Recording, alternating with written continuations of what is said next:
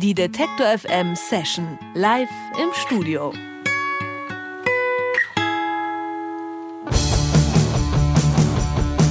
Rick MacPhail hat längst Indie-Heldenstatus. Er ist seit fast 20 Jahren Gitarrist von Tokotronic und Tomte hat ihm ein Lied gewidmet, den Rick MacPhail Song. Ich rauche solange Rick MacPhail raucht. Trotzdem arbeitet er weiter an eigenen Projekten. Seine Band Mint Mind dreht Verstärker und Effekte ordentlich auf.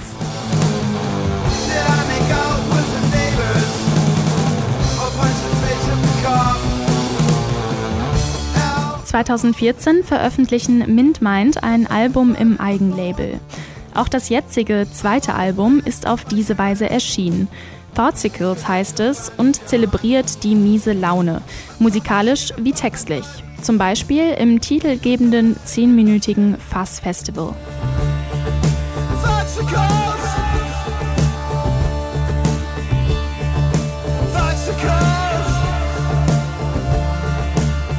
Ist Mint Mind ein Ausgleich von Tokotronic? Wie muss eine Gitarre für Rick MacPhail aussehen? Und was sind überhaupt Thoughtsicles? Das fragen wir Rick MacPhail und Drummer Tim Wenslick von Mint Mind im Detektor FM Studio. Herzlich willkommen, Rick MacPhail und Tim Wenslick von Mint Mind. Ja. Hey, man. Schön, dass ihr da seid. Erste Frage an dich, Rick. Mint Mind ist so ein bisschen ein Seitenprojekt von dir neben Tokotronic oder deine eigene Band, könnte man vielleicht auch sagen. Was gibt dir MintMind, was der Tokotronic nicht gibt? Mm, ja, ich, habe immer meine eigenen Bands gehabt, auch bevor ich bei Tokotronic war.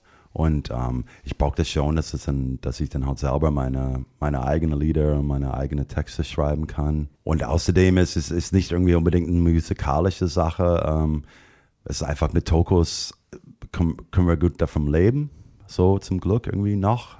und ähm, zeitlich, weil man dann halt nur in, in, in Schland, Österreich, Schweiz unterwegs ist, ähm, äh, man, man sich immer live-mäßig rar machen muss, damit, äh, damit man dann halt irgendwie gut Konzerte spielen kann, noch irgendwie von äh, ein paar Jahren hintereinander, habe ich einfach viel Zeit. Und ähm, warum nicht dann halt Musik machen, weil das ist eigentlich, was ich immer machen wollte in meinem Leben. Und jetzt inzwischen habe ich jetzt drei Bands. Also ich habe noch eine andere Band, wo ich noch Schlagzeug spiele, aber wir nehmen jetzt gerade erst auf.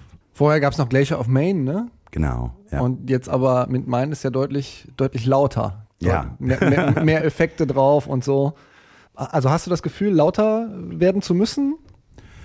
Das ist vielleicht eine musikalische Sache, weil ich glaube, Glacier war ein bisschen so ein Adult Indie, würde ich das nennen. So Bands wie Kurt Weil oder Wilco und solche Sachen irgendwie ein bisschen waren auch den, die Einflüsse vom, vom Glacier und es ist ein bisschen rübergeschwappt in, in Toko.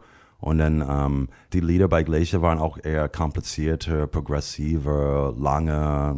Man muss halt so immer so ernsthafte Texte schreiben die ganze Zeit. Und ähm, ich hatte Lust, irgendwie einfach wieder was Einfaches zu machen. Und ich glaube, es liegt mir eher am nähersten irgendwie. Ich kann das, glaube ich, besser als, als diese Proggy-Zeug schreiben. Wie habt ihr euch gefunden? Also ihr, du hast gesagt, du hast, in, du hast bei Tokotronic mitgespielt, ähm, du hast immer eine eigene Band, aber wie seid ihr in eurer Dreierkonstellation zusammengekommen? Ja, lange Geschichte. Wow, eine kurze Geschichte. äh, meine, meine Frau Mach ist, schnell. Ja, meine Frau ist, meine Frau ist äh, Musikjournalistin. Sie kommt aus Hamburg. Wir wohnen da zusammen. Und sie hat äh, für ein paar Jahre Rick äh, geinterviewt. Und äh, dann Rick hat. Nein, wir haben getroffen im Rolling Stone Wochenende. Mhm. Rolling Stone Weekender Festival getroffen. Und dann ein paar Jahre später, ähm, meine Frau hat äh, Rick geinterviewt und dann Rick äh, sucht einen Drummer und hat meine Frau gefragt, ob ich immer noch Sch Schlagzeug spielen. Ah. Und äh, dann, ja, the rest is history. Wir können euch leider keine neuen Bandmitglieder hier heute vorstellen, aber. oh, hier, äh, wir brauchen auch keine. Wir finden es gut, so ein kompakte. Wir brauchen kein Bass. Kompakt zu dritt zu sein. Ja, also wir haben oft irgendwie nach Konzerten dann oft so Freiwillige, die dann Bassisten werden wollen von uns. Und das sind meistens Bassisten, die dann ein Problem haben, dass wir keinen Bass haben, aber wir haben ja Bass, hört ihr ja auch gleich auf der Aufnahme. Ja. Lass uns aber trotzdem erstmal noch über Gitarren reden, weil du hattest einen Gitarrenladen in Hamburg, Rick. Ja. Außerdem hast du, wenn ich richtig recherchiert habe, dir von dem Gitarrenbauer Jörg Kahlo, nee, Kulo. Kulo, Kulo heißt er, eine eigene Gitarre fertigen lassen. Was ist das Besondere an dieser Gitarre? Also erstens irgendwie, äh, ich bin ein etwas größerer Typ und ähm, viele Gitarren wie so Telecaster und Stratocaster sind mir immer ein bisschen zu klein gewesen. Und ähm, da habe ich natürlich dann halt, sobald ich das leisten konnte, einen Fender Jazzmaster gekauft und war auch echt relativ damit zufrieden. Und dann, ich war dann halt bei denen und dann habe dann halt, glaube ich, einen Telecaster von ihnen gespielt und dann meinte er, ich würde das jetzt geben, dir jetzt geben, äh, aber du spielst ja keine Telecaster. Und dann meinte er, ich baue dir eine Gitarre.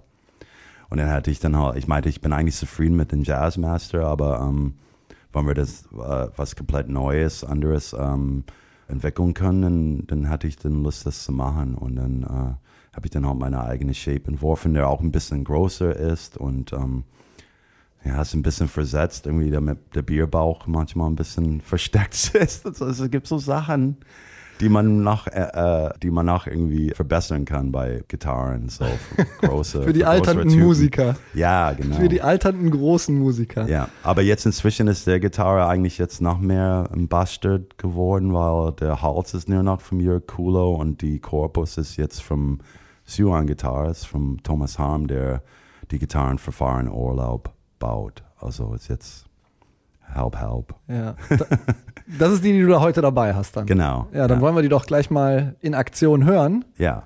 Euch drei. Welchen Song hören wir zuerst? Objects? Ja. Objects are closer than appearance.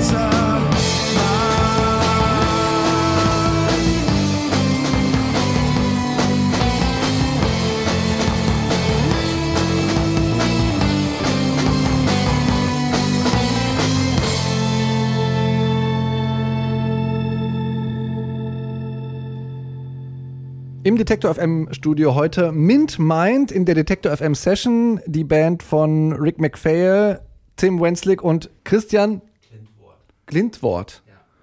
Den ich Clint Worth ausgesprochen hätte. Es ist ja eine sehr internationale Band. Wir haben einen Amerikaner dabei, wir haben einen Neuseeländer dabei und einen Deutschen, richtig? Richtig. So, und jetzt habe ich aber trotzdem mit dem Wort Thoughtsicles gekämpft, weil ich mir überhaupt nicht vorstellen kann, was Thoughtsicles ist. Ist das ein Neologismus? Also ist das ein Wort, das du selber geschöpft hast?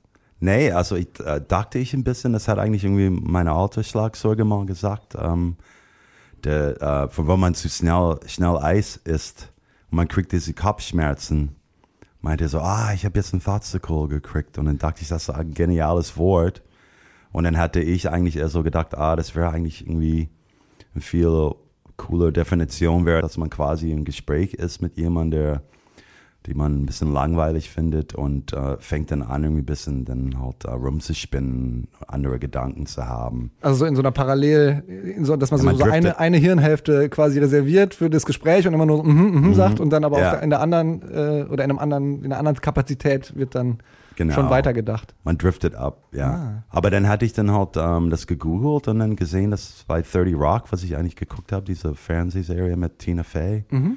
ähm, dass sie das eher so für Blitzgedanken als Definition. Und das fand ich auch super. War auch, die Platte war auch sehr schnell in der Arbeit. Auch das war bap, bap, bap, eigentlich quasi ähm, ein, ein Lied pro Tag geschrieben und dann innerhalb von ein paar Wochen aufgenommen. Und dann war die Platte auch in einem Monat fertig. Also dann war das auch ein bisschen so ein Blitzgedanke. So ein Thoughtcicle. Ja. Ihr habt die Platte Thoughtcicles auch wieder im Eigenlabel rausgebracht, ne? Mhm.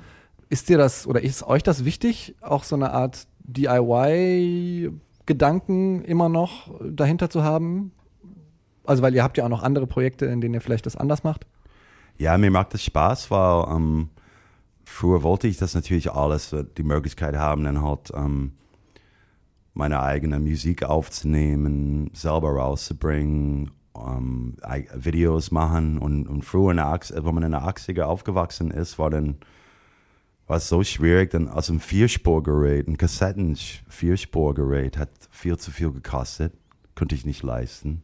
Eine Videokamera konnte man auch nicht leisten. Jetzt hat man ein Telefon und ähm, da kann man irgendwie vernünftige Videos mitdrehen und ähm, es ist alles viel einfacher geworden. Deswegen glaube ich irgendwie, es macht einfach Spaß, dann halt gerade im Moment diese neue Technologie, die so günstig geworden ist und, und so viel äh, künstlerische äh, Freiheit schafft, irgendwie, dass es irgendwie Spaß macht, das dann alles zu machen. Auch die Graphics und so auch. Ich meine, früher irgendwie musste man wirklich mit einem Fotokopierer da alles ausschnippeln und so und dann halt irgendwie zu lernen, wie man dann halt mit Fotoprogrammen umgeht oder Videoschnittprogramme und alles. Mir, mir macht das echt total Spaß, das zu machen. Und früher konnte ich das alles einfach nicht leisten. Mir ist ein Song besonders aufgefallen, I Love a Good Cue, wo du direkt eröffnest mit Another Joy Division Shirt. Ja. Chris hat ein The Smiths Shirt an. Ist das denn okay? Weil ich habe das Gefühl, über das Joy Division Shirt regst du dich ein bisschen auf. Ja, über einige. Aber es, ich drehe das, ich drehe den Spieß um. In der zweiten Strophe irgendwie sage ich no, the black flag shirt, oh shit, I've got one too, weil ich besitze ja auch zwei Black Flag T-Shirts und ein, eigentlich ist eine von den Mint Mine T-Shirts auch ein bisschen von dieser Black Flag ähm, Bars geklaut und so. Ähm, aber es war einfach im Sommer jetzt irgendwie auf die ganzen Festivals habe ich ein Joy Division T-Shirt nach dem anderen gesehen und ähm, habe ich geduscht und, und dachte, ah, das wäre eigentlich ein super Satz für so ein Lied, irgendwie Another Joy Division T-Shirt, so eine gute Punk-Rock-Nummer und auch dann quasi auch mit dieser Text-Zitat von dieser Joy Division Lied, um, Walk in Line, gibt es diese, I'm, diese I'm Walking in Line. Aber im Endeffekt ist es halt so, manche Leute sagen irgendwie so, pff, ja und? Was ist so schlimm da dran? Aber glaube, wenn man dann halt in den 80er aufgewachsen ist und es total schwierig war, dann solche T-Shirts zu besorgen, ich musste recht, also ich musste zweieinhalb Stunden fahren zu Newbury Comics in Boston, um, um coole Band-T-Shirts zu kaufen, Smith-T-Shirt zum Beispiel oder so. Und das war eine richtige Arbeit und ähm, irgendwie ist es so einfach geworden, dass, dass man nicht mehr weiß, irgendwie, ob das, ob das Leuten sind, die dann die Musik hören und so. Und Denen das wichtig ist auch. ja, wenn es halt die Musik ist, was dann halt für mich dann mein Leben gerettet hat damals. So, also so die Texte und so, die waren mir sehr wichtig. Das war quasi ein bisschen so ein Lebensrettung äh, wie Religion oder sowas für mich, dann ähm, bedeutet mir das natürlich viel mehr als jemand, der das irgendwie, pff, whatever, huh? scheißegal. Aber ich mag das Meckern im Moment irgendwie. Ja? Ich gucke sehr viel Comedians in Cars Drinking Coffee mit Jerry Seinfeld oder so Larry David, dieser Curb Your Enthusiasm. Und ich liebe diese Art, wie die quasi so Sachen, die dann einfach so banal sind auf eine Art und Weise, dann einfach so ein großes, nerviges Thema daraus zu machen. Macht einfach Spaß. So. Sich ein bisschen aufzuregen. Ja. Ist das, hast du dir das in Deutschland angeeignet? Ah, ja, die Deutschen, die können das Hast auch das sehr gut. ähm, Meckerst du mit deinem Sohn? Du hast gesagt, du hast einen Teenager-Sohn, der ähm, hat manchmal Mainstream-Musik dabei, mit der du wenig anfangen kannst. Ja, aber jetzt ist er ganz cool. Der hört jetzt, glaube ich, diese, diese Tyler, the Creator. Aha. Aber das heißt, dann- bei ihm bildet sich jetzt quasi so ein bisschen Geschmack heraus. Ja, der hatte für eine Zeit lang sehr guten Geschmack. Also ab, ist leider irgendwann mal ein bisschen versaut worden. Er hat irgendwie viel Wodurch? Beatles und Classic Rock gehört und so.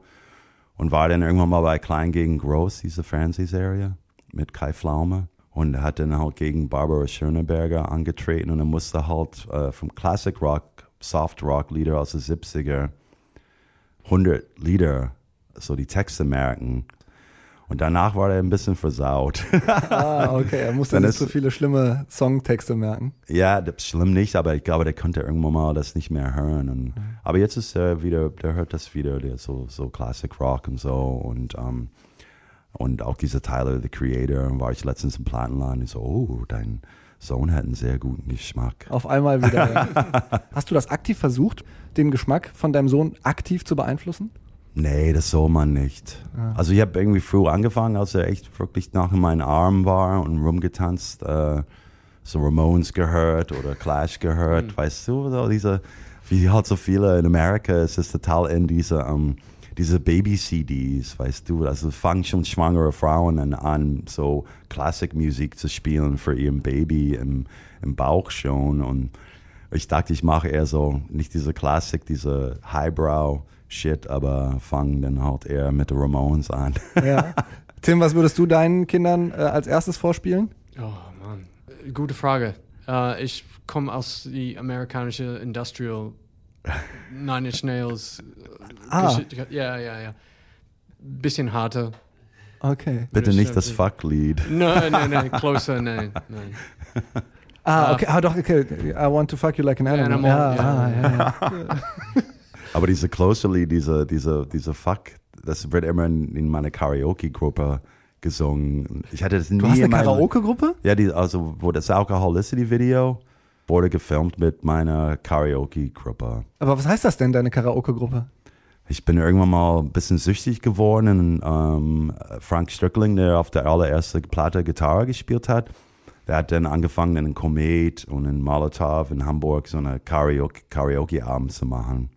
Und ähm, dann war ich irgendwann mal richtig drauf und äh, einmal im Monat war nicht genug. Und ich habe dann halt letztes Jahr 25 Jahre Schland Feier gehabt, 2018, da war ich 25 Jahre in Deutschland und dann habe ich dann Karaoke gemacht bei mir in mein Studio zu Hause. Das ist relativ groß und und dann äh, komischerweise waren viele Freunde von mir, die gar keine Musik machen und so, waren auch dann angefixt und meinten, irgendwie, "Wann- können wir das wieder machen?